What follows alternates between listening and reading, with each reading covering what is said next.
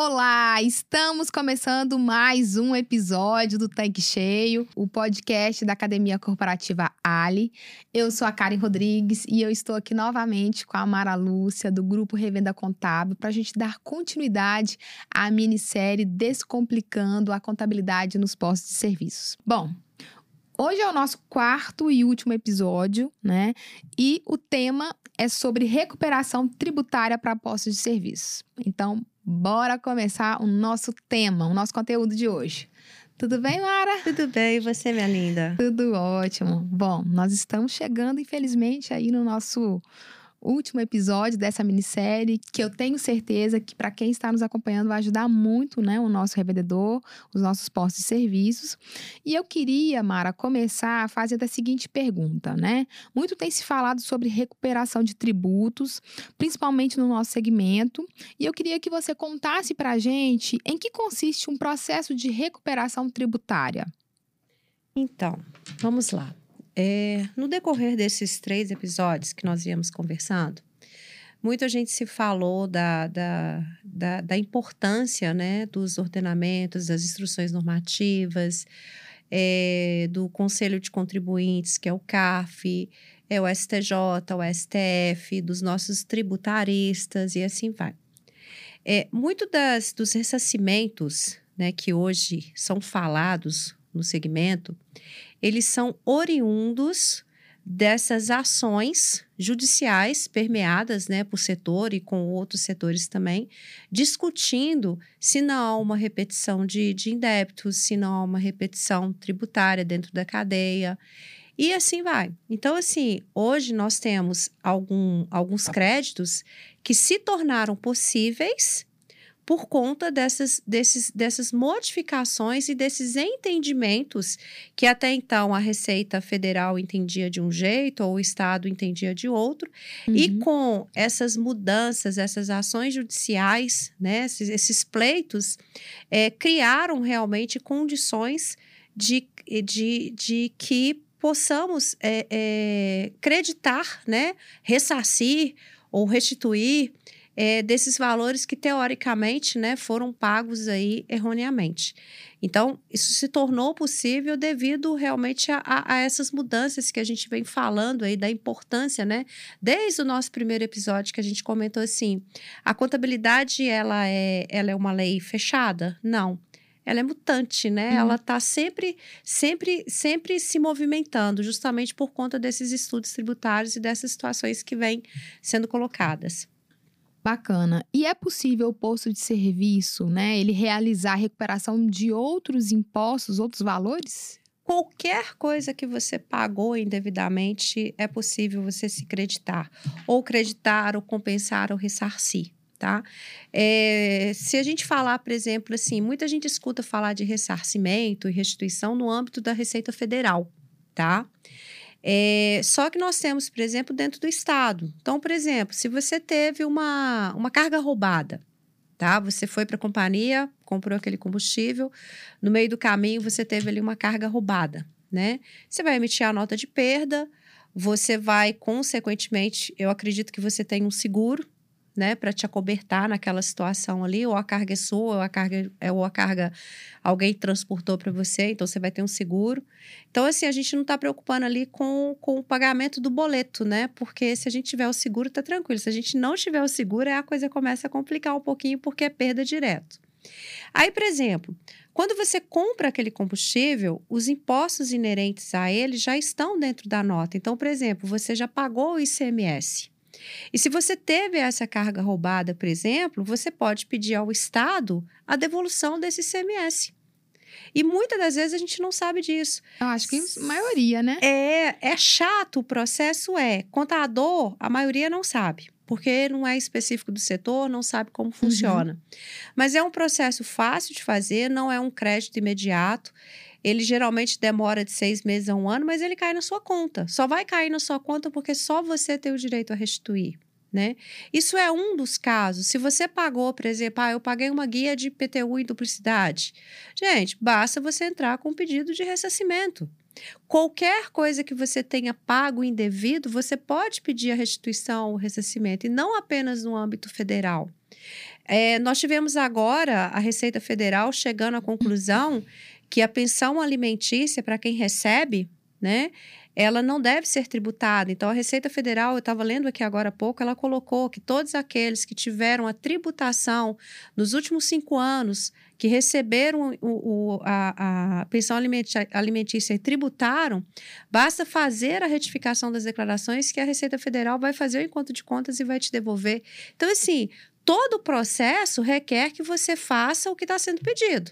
Eu não vou, não tem como eu pedir uma restituição, um ressarcimento ou uma compensação sem, sem obedecer né, os critérios ali para que aquilo caia na minha conta. Mas tudo aquilo que a gente perdeu a gente tem realmente o direito de, de, de, de, compensar. E é interessante que, por exemplo, assim, não só o tributo. Se eu, por exemplo, é, vendo, faço uma venda faturada, eu emiti uma nota fiscal, eu tenho um contrato e de repente eu não recebi esse valor do meu cliente. A Receita Federal aceita que essa perda também seja contabilizada dentro do seu negócio. É lógico que tem tudo aquilo que ampara, não é simplesmente, ah, eu vou chegar e vou contabilizar. A gente tem que verificar o que está nos, nos caminhos da lei. Mas tudo aquilo que eu perdi, eu posso de alguma forma buscar de volta. Eu não sou, eu não, não vou ser nunca é, é, é, majorada a pagar duas vezes, né? E muito desses ressarcimentos, ou eles advêm desses conceitos de mudanças, ou então porque realmente a gente pagou algo indevido. Então, tudo aquilo que está indevido eu posso ressarcir ou restituir. E como fazer para não pagar impostos indevidamente? É, volta desde o nosso primeiro episódio, organização, né? O que, que eu estou pagando? Eu, o que que eu, o que que, o que que está contido dentro daquele pagamento? Qual, qual é aquele valor? Eu preciso de conhecer o que está por detrás desses cálculos. Então, assim, a maneira que tem da gente não efetivar nenhum pagamento indevido é nós termos justamente o cuidado e o zelo, né, com aquilo que está se pagando, para saber chegar naquele cálculo. Porque, assim, dizer para vocês é fácil entrar com pedidos de restituição, de ressarcimento ou compensação, não. São geralmente pedidos chatos e eu até brinco, falo assim, gente, tirar dinheiro dos órgãos governamentais não é fácil, uhum. o seu nível de prova tem que ser muito grande. Então, não tem como você pedir um ressarcimento ou uma restituição ou qualquer outra coisa se você não estiver bem sustentado naquilo que você está pedindo. E quais são os benefícios né, da recuperação tributária para os postos de serviços? É cash em bolso, né? O que está acontecendo hoje no mercado, por exemplo, a gente tem é, o setor de revenda, é, tá, nós, nós, está muito comum a gente escutar assim, ah, eu tenho crédito proveniente de PIS e COFINS. Tá, o que é isso? É, até então, é, a lei da não cumulatividade no posto de combustível, aquilo que é para o lucro real, é, nós vimos com esses impostos no débito e no crédito, ou seja, eles não se transformavam em pecúnia, em dinheiro. Né? Eu só podia ficar debitando e creditando. Se eu tivesse crédito, eu não tinha de pagar o imposto do mês, e se eu tivesse débito, eu oferecia a tributação. E aí nós tivemos uma alteração no sentido de que aquilo que você tem de crédito, você pode ressarcir em pecúnia, você pode ressarcir em dinheiro. Então, o que, que é isso? Por exemplo, é, eu faço todo o processo de, de, de, de, restituição ou ressarcimento de acordo com cada tipo de crédito. Eu faço as, as, as, as alterações nas declarações, eu coloco meu crédito e, teoricamente, identificando que aquilo ali é de direito, a Receita Federal, se for um caso federal, vai acreditar para mim. Ok? É, é isso que acontece. Então, assim, é, é, esse dinheiro ele vai ser creditado na sua conta. E numa situação que a gente está vivendo, às vezes, de necessidade de capital de giro, principalmente como nós estávamos aí com as altas do, uhum. do, do, dos combustíveis, dos produtos, qualquer injeção de capital de giro faz muita diferença. Com certeza. E quais são as oportunidades de ressarcimento ou restituição tributária no nosso segmento? Tá, vamos lá. Olha, primeiro é, o que, que nós temos de possibilidade? A lei da não cumulatividade, ela existe para todos os setores do, do, do, do, do nosso, do, dos nossos negócios, sejam eles serviços, indústrias ou comércio. O setor de indústria e o setor de serviço, eles possuem créditos muito maiores quando a gente fala de insumo. Por exemplo, Se eu vou fabricar né, um, um, um lubrificante para vender, eu sou uma indústria e eu vou fabricar, fabricar aquele lubrificante. Desde o processo da industrialização até o processo do, do, do da invasão, né, da embalagem, do, do, do, do, do, do, do processo de venda, tudo isso está inerente ao custo. Ou seja, até aquele produto chegar na sua prateleira para revenda, ele passou por um processo de insumo, ou seja, de custos de fabricação e de produção e de revenda. O setor de serviços, muitas coisas também, eles são custos. Por exemplo, se eu vou fabricar um livro, exemplo, né? É, eu, eu Para eu fabricar o livro, eu tenho autor, eu tenho história, uhum. eu tenho a parte do, do, do, do, mecanismo do livro, das folhas, da, da, da, da, do livro tipográfico, ou que seja o livro virtual. Então, eu tenho toda uma cadeia de serviços que me possibilitaram é, é, fabricar aquele produto. Agora, quando a gente fala do setor comercial, gente, é muito perigoso. Nós temos poucos insumos Tal. Quais são os insumos que hoje são pertinentes dentro do setor de comércio?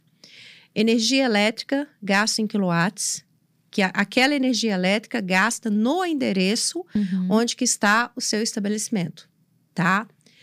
É, o aluguel pago à pessoa jurídica é aquele não só aluguel de imóveis, aquele exemplo que eu citei no nosso episódio do podcast anterior, se ele está na minha pessoa física, de repente eu posso constituir uma pessoa jurídica de locação e alugar e, e ter esse crédito de tributação. Agora, tem que tomar cuidado. Né? Quem tem que ter comprado esse imóvel sou eu. Eu não posso ter comprado esse imóvel pela pessoa jurídica. Se for pela pessoa jurídica, ele não me gera crédito. Por quê? Nós temos uma IN que veda esse crédito. Então, a gente tem energia elétrica, aluguel, não só aluguel de imóveis, o aluguel, por exemplo, de um cofre, um, um, um, um aluguel de um computador, um aluguel de um servidor. Tudo isso são aluguéis pagos à pessoa jurídica. O aluguel de um andaime, isso te gera crédito. É, benfeitorias e bens próprios e de terceiros. Em alguns casos. O que é benfeitoria, gente? Para insumo. Eu tenho uma bomba e aquela bomba ali, ela deu um, deu um problema.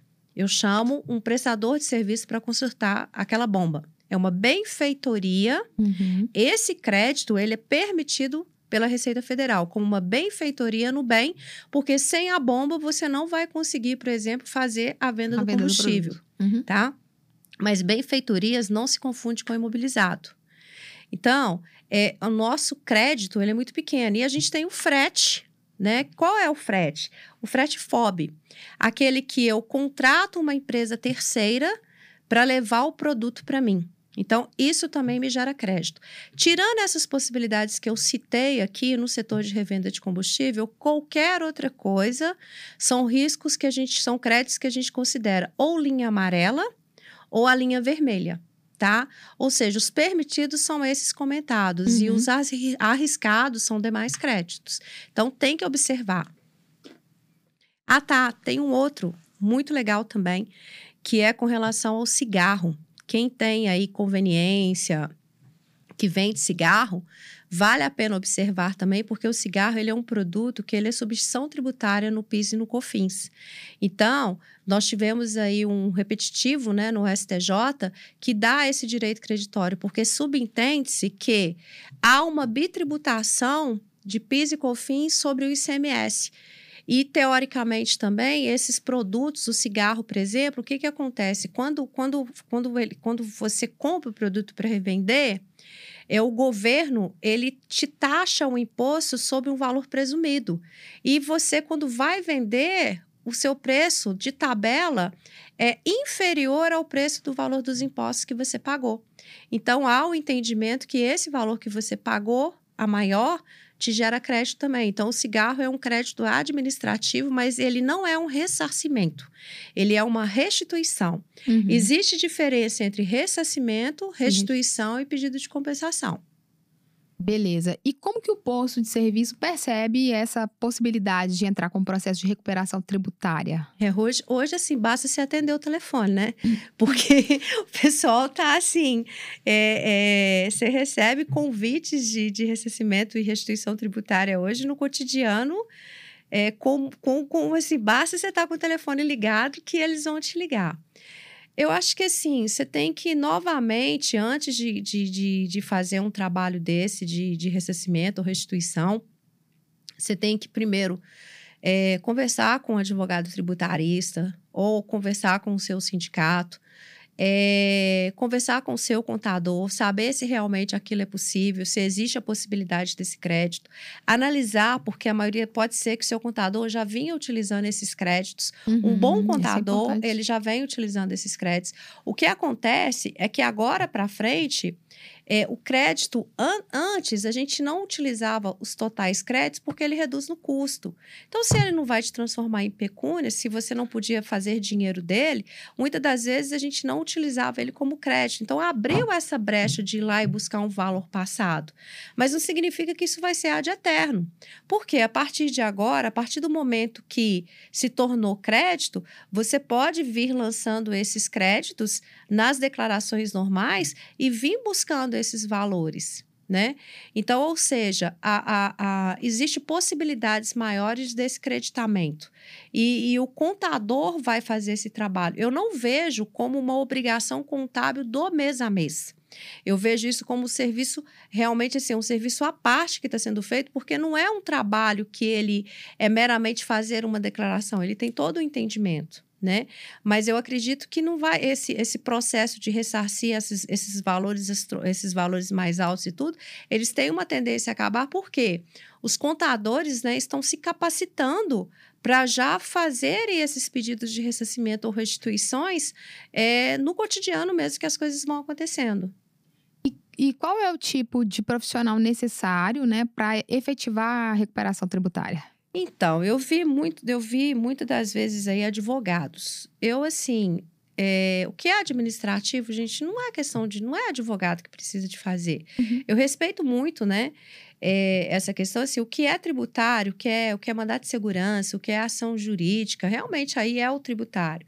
Agora, esses processos administrativos, é, é, a legislação ela é, tão, ela é tão transparente que eu não vejo que é necessária a contratação de um, de um, de um advogado para poder fazê-lo. Né?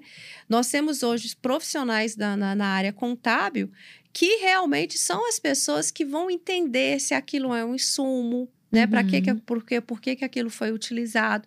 Então, no meu entendimento, não é um serviço jurídico, é um serviço contábil jurídico. É lógico que é muito importante a gente ter a participação do tributário dentro dessa situação, como o tributário ter a participação do contábil. Mas o que, que acontece? Muitas das vezes vão lá, retificam-se as declarações e quem assina a declaração de retificação é o contador, sem às vezes nem saber o que está sendo acontecido, o que está ocorrendo ali. Certo. E, e assim, Mara, como que se dá o ressarcimento dos, dos impostos por parte do fisco? Olha, é tudo é eletrônico. Você lembra quando a gente comentou que a gente falou assim, olha, que hoje todas as declarações elas são uniformes, que a gente vive tudo lá dentro daquele ARP ou então dentro do T-Rex? O que que acontece? Qualquer pedido que você faça hoje de ressarcimento ou restituição, é, todos os cruzamentos das declarações, desde que eles ocorram, todos eles são processos eletrônicos. Então, por exemplo, não é uma situação de uma pessoa física ou de um fiscal chegar e avaliar aquele crédito. A, a Receita Federal, nesse mecanismo de inteligência tributária que foi criado, é, os robozinhos, vamos falar assim, que eu acho que fica mais fácil, os robozinhos eles se encaixam e vão cruzando uma informação, informação com, a com a outra.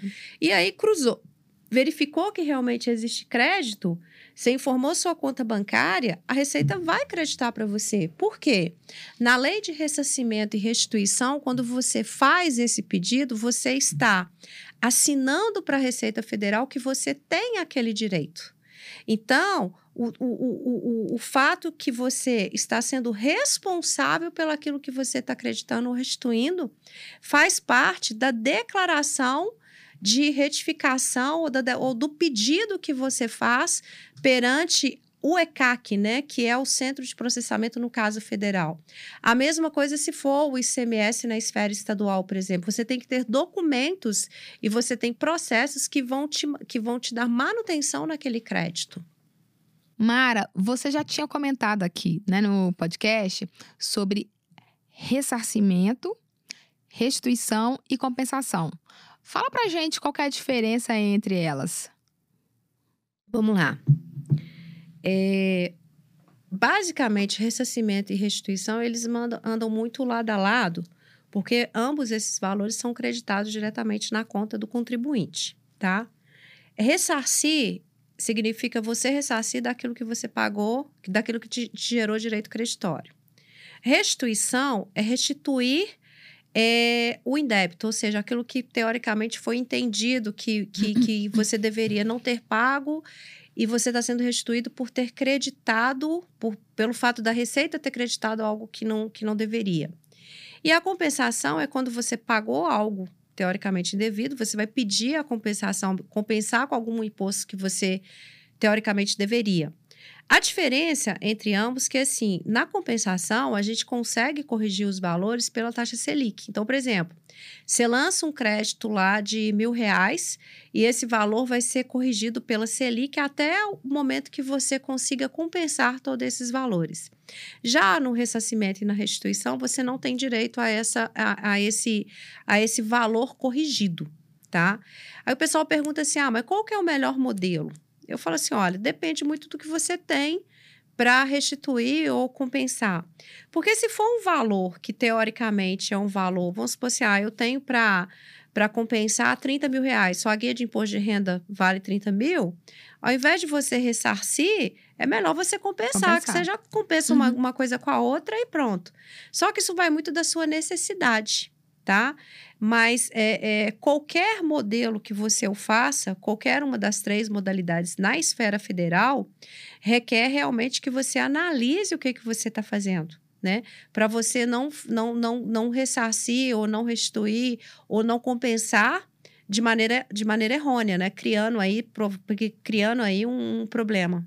Mara, me tira uma dúvida. Uma vez que recebido né, o ressarcimento, ou a restituição é, por parte do contribuinte, significa que o processo foi encerrado? Não, não é assim. O que, que acontece? Como eu disse para vocês, quando você faz os pedidos de restituição ou ressarcimento, você, teoricamente, você assina uma declaração que aquilo que você está pedindo está correto. O fisco, ele tem prazos decadenciais para poder te verificar. Então, por exemplo, você faz um pedido hoje do ano de 2017. A partir do momento que você fez uma, uma, uma declaração retificadora do ano de 2017, o período, o período do, do, do para que, aquele, que aquela declaração deixasse de ter algum tipo de problema são cinco anos. Então, em 2022, agora 2017, cairia né, no prazo uhum. que a gente fala de, de, de, de, de lanterninha. Só que a partir do momento que você retifica qualquer declaração, por exemplo, do ano de 2017, passa a se contar mais cinco anos para frente. Então, o fisco ele tem o prazo é, é, de cinco anos à frente para poder te para poder verificar se aquele valor que ele te restituiu ou ressarciu, se aquilo está em conformidade com a legislação. Então, assim, pode acontecer de você receber o valor e, e depois ser intimado pelo fisco para que você preste contas sobre aquilo que você realmente né, creditou. E se for entendido ali que você creditou é, de valores, se você que você apropriou de, de situações que não são corretas, é, o fisco ele vai te punir. E essa punição ela pode chegar até 225% do valor que você arrecadou. Então, por exemplo, se você creditou de um valor que não era possível, o fisco ele pode te cobrar, né, com duas vezes mais aí o valor que você ressarciu. Sem contar que se for ainda entendido que você ressarciu um crédito agindo às vezes de má fé, você ainda pode ser pressionado ali por uma ação, né, que já envolve não a Receita Federal, mas a Polícia Federal e o Ministério Público porque você ressarciu de valores que até então não eram possíveis. E como a, as declarações no primeiro momento elas são inteiramente eletrônicas, não há não há ali uma, uma verificação de um auditor no primeiro momento. Então, esse crédito ele vai cair na sua conta e depois vai ser analisado. E se você realmente creditou de algo, você pode vir a ter problemas com o fisco. Entendi. Não. Beleza. E para finalizar, Mara, é, o que, que não deve ser feito pelos postos de serviços, né, em um processo de recuperação tributária? Olha, gente, é, eu, a gente recebe muito pedido assim da, da, dos escritórios, né, que fazem esses serviços, é, escritórios jurídicos e assim vai. É, é, e eles mandam lá uma, um modelozinho pedindo para que você faça uma procuração é, é, dando amplos poderes, e um dos poderes que pede que, que são colocados lá é que, que as declarações sejam retificadas. Então, assim, a minha dica para vocês é o seguinte: se vocês querem verificar né, da possibilidade de crédito que porventura possa acontecer, igual eu disse para vocês, existe realmente possibilidades em qualquer setor, né? O que, que você deve fazer? Nunca passe o seu certificado digital para ninguém, sem que você realmente tenha conhecimento, o que você está fazendo. É, e assim, se você for dar uma procuração, nunca dê uma procuração com amplos poderes. A procuração, quando você abre lá no ECAC, dentro do, dentro do sistema do ECAC da Receita Federal, que você vai lá em procurações, você pode é, limitar as ações. Uhum. Então, se você quer, ah, eu tenho algum crédito, beleza, eu acho que vale a pena você verificar realmente se você tem um crédito. Mas assim, olha, vou te dar uma procuração para que você faça a verificação. Depois de feita a verificação, você vai me entregar ali o relatório do que você encontrou. Eu vou sentar com o meu contador, eu vou verificar se aquilo é verdade. Uhum. E se uhum. for uma verdade, aí sim eu posso ir para a segunda situação, que é o quê? Fazer a retificação das declarações e o posterior pedido. Mas por que que, por que, por que, que eu não posso dar uma declaração com amplos poderes? Porque a gente está falando de, de, de valores. Uhum. E ali, aquele profissional que está prestando o serviço para você, muitas das vezes, ele não está sabendo do seu negócio, como que, como que como que está o seu, como que está a sua transição contábil, como que estão os seus fatos contábeis. Ele meramente ele está querendo o quê? Quanto mais ele ressarcir, maior vai ser o quê? O seu ganho. Né? Então, quanto maior for o montante, maior ele vai estar tá ganhando. E isso é perigoso. Isso é muito perigoso. Então, assim, a dica que eu dou é, é isso. É proibido? Não, não é proibido. Tem muito escritório aí, tem muito profissional é, que é sério no negócio, que realmente faz um trabalho honesto, é, que vale a pena você verificar, né? Só que a gente não está comprando lote na Lua, a gente está mal, mal pagando condomínio lá na Lua, é, que dá realmente para gente, a gente trazer um dinheirinho para dentro do caixa. Agora, é, Receita Federal, e essa, assim, é uma das falas mais importantes que existe. Receita Federal, Fisco Federal, Fisco Estadual, prefeitura foram feitas para arrecadar, não foram feitas para dar dinheiro. O que a gente tem são mudanças nos ordenamentos tributários que trouxeram a possibilidade de crédito. Mas dizer que o fisco, ah, o fisco está dando dinheiro, gente, não existe uhum. isso. Não existe. Então desconfia, né? Quando a pessoa falar com você assim, olha, ah, eu tenho um faturamento para receber, né, de, de crédito. Poxa, dá um minutinho ali, entre em contato com o seu sindicato. Hoje os sindicatos eles são muito presentes dentro disso. Conversa com o seu assessor. Os próprios assessores hoje, eles têm uma visão entre, entre, entre o possível e o impossível. Ele vai saber te indicar, olha, conversa com fulano. Ele vai estar sempre naquele métier ali de saber o que está acontecendo, né? Então, busca a informação. Porque uma vez feito o processo, e se ele já estiver em andamento, você não consegue cancelar. E aí sim, você cria um problema para você muito grande que você vai ser inteiramente responsável por ele. E assim, não aconselho para que ninguém, né, passe por essa situação. Beleza. Mara, muito obrigada. Nós estamos chegando ao final da nossa minissérie. Foram quatro episódios sensacionais. É, tudo que você dividiu com a gente aqui, todo o seu conhecimento, né, toda a sua vivência de mundo do nosso mundo do nosso, né, nosso negócio, que eu acho que esse é o grande diferencial, é você realmente ter um profissional que fala a língua do nosso negócio, que possa realmente ajudar, contribuir com o nosso revendedor. E eu tenho certeza que todas essas aulas, elas foram fantásticas e que vão ajudar muito o nosso revendedor. Então, muito obrigada. Venha sempre aqui ao Tanque Cheio compartilhar né, o seu conhecimento. Tenho certeza que você tem ainda muito mais informações para compartilhar com a gente. Não para por aqui, então estendo aqui o nosso convite, né, para vir aqui mais vezes. E meu muito obrigada em nome da Ali, em nome da Academia Corporativa. Que bom, Karen. Muito obrigada a você pela oportunidade. Muito obrigada Ali. É, obrigada, revendedor, né, por ter a paciência aí de nos escutar. E qualquer coisa que vocês precisarem, eu me coloco à disposição tá, da, da academia corporativa para estar tá atendendo a dúvida do revendedor. É, vocês conseguem me localizar aí pelo, pelo WhatsApp, pelo site, pelo Instagram, né? O grupo Revenda. E qualquer coisa que vocês precisarem, realmente estamos à disposição. Falar, falar sobre combustível, né, é aquilo que nos impulsiona. Então, nós não existiríamos se não fosse o combustível. Então, o nosso combustível é realmente a revenda. Então, muito obrigada a vocês e até breve. Ok, Mara, obrigada. E eu quero agradecer a você, nosso revendedor, a nossa audiência que nos acompanha sempre aqui, tá? Eu espero que esses quatro episódios da minissérie Descomplicando a Contabilidade nos Postos de Serviço tenham contribuído para que você tenha um negócio cada vez mais rentável. Então, gente, é isso e até a próxima semana. Tchau, tchau.